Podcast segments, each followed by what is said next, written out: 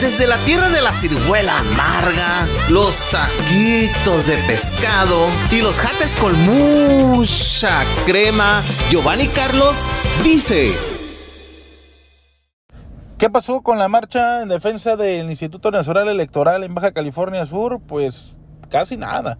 Fíjense que a mí me tocó ir, fíjense que, que junta más gente una pelea de perros que quienes salen a defender al INE. Y no quiere decir que las personas no quieran defender al INE. Lo que pasa es que la marcha la hicieron en domingo. Imagínense, el día en el que todos estamos atendiendo a Jesucristo y pues nadie va a querer desatender esas obligaciones para irse a defender al INE, ¿no? Que por cierto me llamó la atención un comentario que hizo el presidente de lo que queda de México, Andrés Manuel López Obrador, eh, con relación a que, según entiendo yo las estadísticas que tienen ellos, incrementó el robo de carteras durante la marcha. Y me acordé, dije, seguramente esto no hubiera sido así si a esa misma hora hubiera jugado la América contra el Pumas. Porque cuando juega América contra Pumas, son dos horas en las que los delitos de, robo, asalto, bajan mucho sus índices allá en la Ciudad de México. Mal planeado ahí. Se tuvo que poner de acuerdo quienes marchaban a favor del INE con la Femex, Food para soltar este partido. Y ahí todos felices y contentos. Aquí en Baja California Sur, saldo blanco, no hubo ningún tipo de eh, alegato. Es más, creo que nadie se dio cuenta que habían salido a defender al INE, porque eso sí, muy educados, ¿eh? muy, muy educados.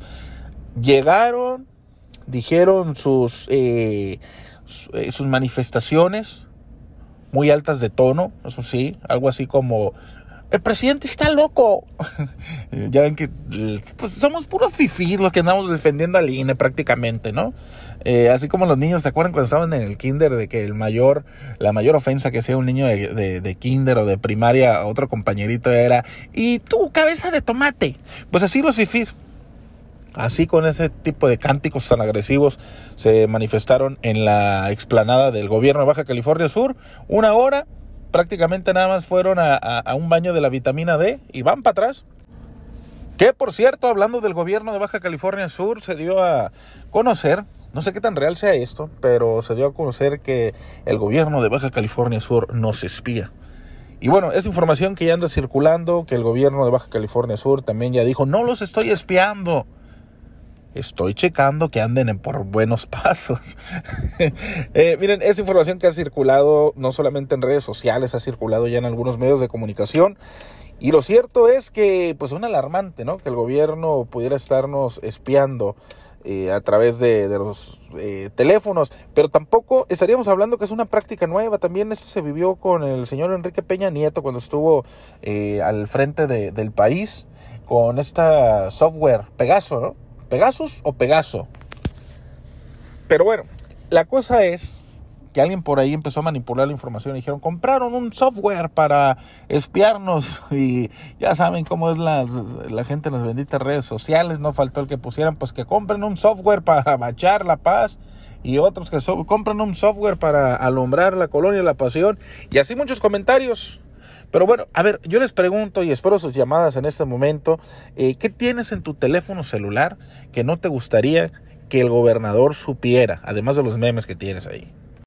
Pero me faltaba contarles un dato importante en este tema. El gobierno de Baja California Sur, a través de la Secretaría de Seguridad Pública, dio a conocer que, ojo, este software porque ya el PAN está pidiendo explicaciones. ¿Qué diga el gobierno? ¿Cómo lo compraron? Pues resulta que el gobierno de Víctor Castro acaba de prácticamente pegarle una patadota al panal, o sea, se va a hacer un avispero, porque dijeron, sí, sí tenemos un software. No es para andar espiando periodistas, es para combatir las cuestiones de, inseguridad que se pudieran generar en el Estado. Pero ojo la información, atención panistas. Resulta que este software no se contrató en la administración de Víctor Castro. Es un software que se contrató, dicen ellos, en anteriores administraciones, no precisan en cuál, pero no lo contrató Víctor. Entonces, como dice el propio Gober, respeta tú. Aquí Ahora hay que preguntarle a los otros gobiernos, pues quién fue el que contrató el software. La cosa es que ese tema aquí lo cerramos y usted tiene la mejor respuesta, la mejor opinión. Por cierto, hablando de cosas peores, ya acabó el Carnaval de la Paz. Eh, creo, que fue un carnaval bueno, ¿no? Después de dos años que estuvimos ahí guardados, que no teníamos mucho para dónde hacernos y que nuestro principal refugio pues fue la televisión y la comida. Ya regresando ahora al carnaval, sí hubo cosas que extrañé, entre ellos eh, las peleas no, porque sí hubo algunas, pero extrañé mucho a Azucena. Y usted va a decir, ¿quién es Azucena? Azucena es la mujer lagarto, la que por desobedecer a sus papás se convirtió en animal. Que por cierto estaba checando un audio. Puta, si ese audio, que es por ahí de los años 90 seguramente, si e, ese audio lo hubieran sacado en el tiempo actual, el audio dice, ¿cuál es su nombre? Y la mujer dice, Azucena.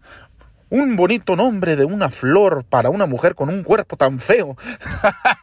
Oye, ¿De qué estamos hablando, carnal?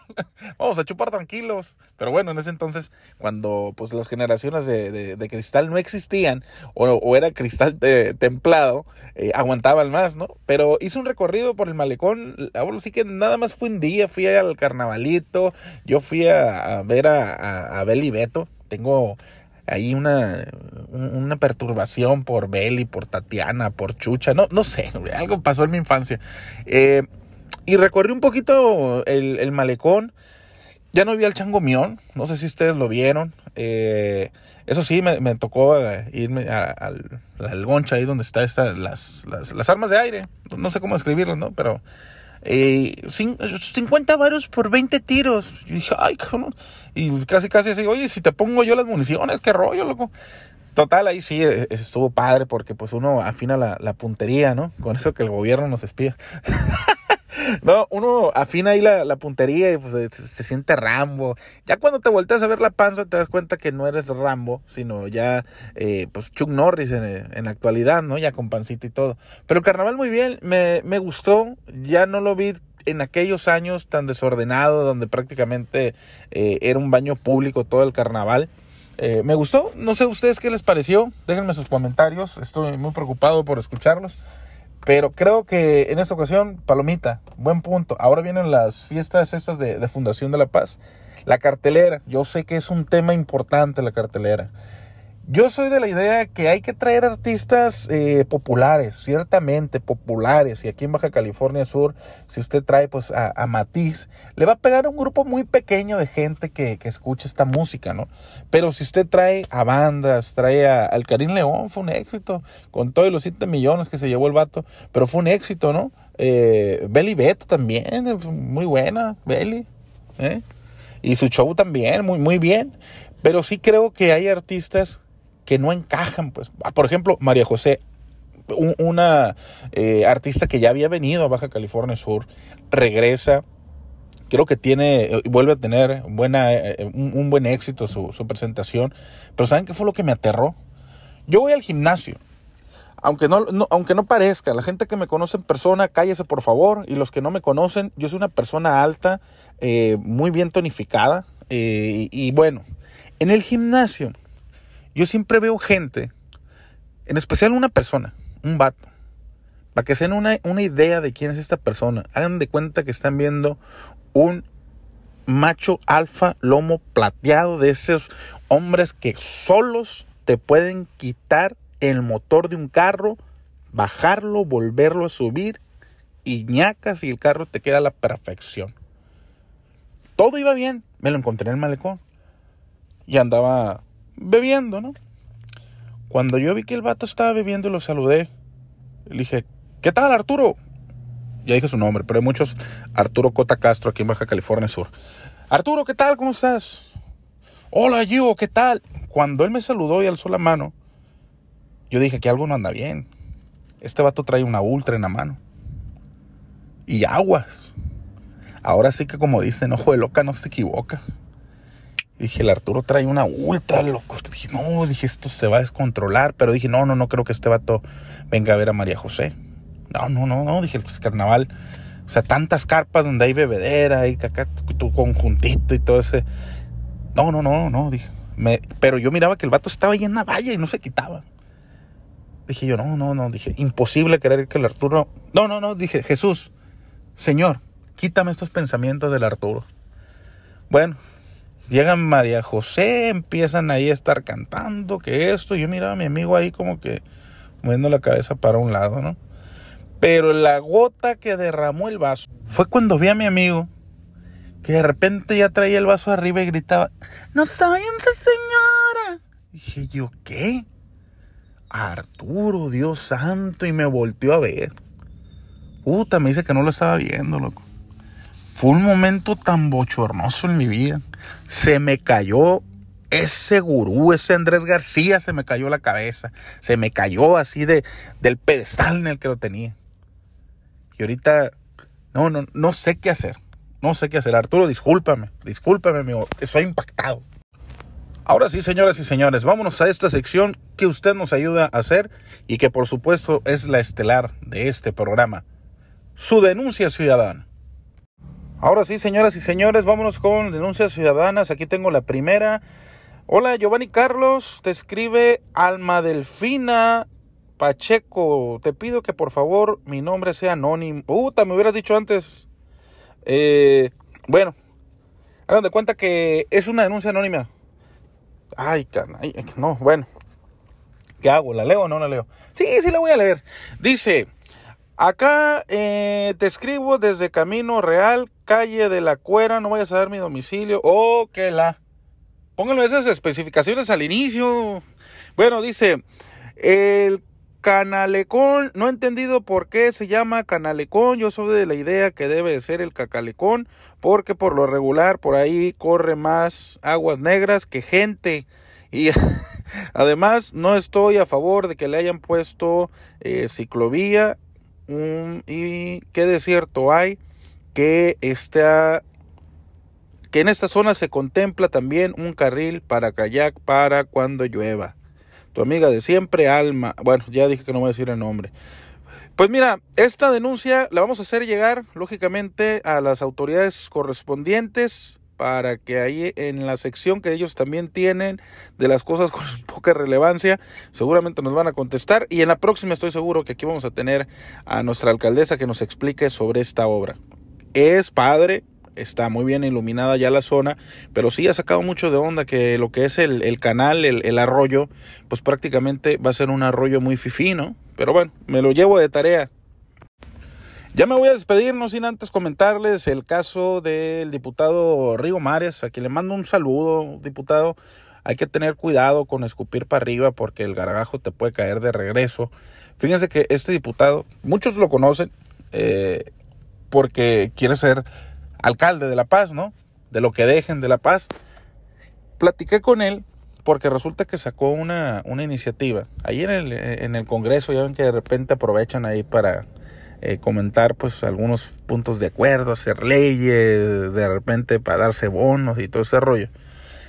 Pues resulta que el diputado dijo, ¿y si el ayuntamiento no te da el agua, loco? Que te la descuente, carnal. Uta, dije yo, nada más peligroso que eso, ¿no? Qué machín que el ayuntamiento no te cobre, ciertamente, lo que no te da. Pero yo siempre he dicho que en esos momentos es cuando el ayuntamiento puede decir, sí, carnal, ok, no te llevó agua, es cierto. Vamos a pensar que estamos en tiempo de calor, eh, por ahí de agosto, septiembre, cuando el calígula está todo, la canícula, perdón.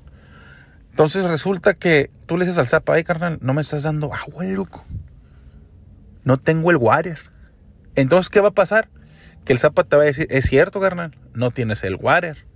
No te la voy a cobrar. Pero lo que sí te voy a cobrar va a ser el aire que te mando por la tubería, porque yo no sé si lo estás utilizando como ventilador.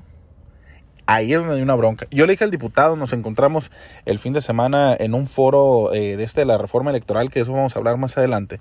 Y le dije al diputado, oye diputado, cuidado con esto, eh, porque es algo que tú estás promoviendo en este momento con la intención de tener pues el aplauso de la gente, pero y cuando tú seas alcalde, ¿qué rollo? No, dijo, pues si yo no te doy algo, pues tampoco te lo voy a cobrar. O sea, si no llega el agua a tu casa, ¿cómo te la cobro? Dije, bueno, es un buen punto. ¿Qué puede pasar con esta situación? Que nos pongan medidores. Fíjense, el entre líneas ahí va, pudiera ser. Como te tengo que vigilar lo que te voy a dar para eso cobrarte, te pongo medidor, papacito.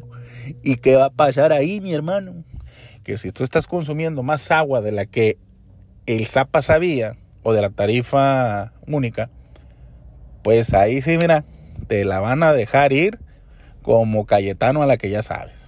Así merengues, para que sepas más o menos cómo va el rollo, ¿no?